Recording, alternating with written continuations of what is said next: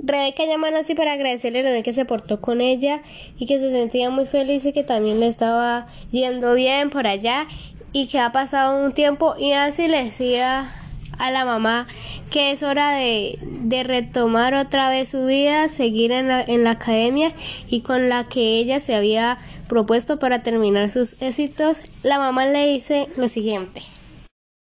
Sí, hija, es muy cierto. Es mejor que te, que te dediques a tu carrera y que ya es tiempo de que encuentres el amor y rehacer tu vida.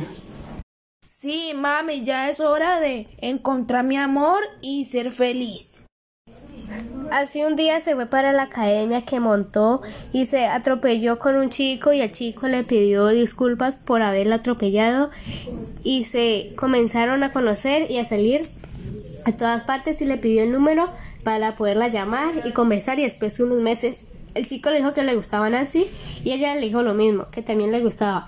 Entonces el chico le pidió que fueran novios y que ellos tuvieron su primera cita y la llevó a un lugar a cenar y a conocerse más como novios y después de unas semanas la llevó a presentar a sus papás y ella también la llevó a presentar a sus papás. Después cumplieron su primer mes de estar juntos y él la invitó a comer donde sus papás. Más de, más de un mes pasaron y el chico le propuso matrimonio a Nancy y ella dijo que sí y quería decir a su mamá esto. Mami, mira que te tengo que contar algo. Cuéntame, hija. Mami, es que mi novio me propuso matrimonio y yo le dije que sí. Bueno, hija, porque por fin te vas a casar, vas y vas a ser feliz y tener tus hijos. Sí, mami, estoy muy contenta con los preparativos de la boda.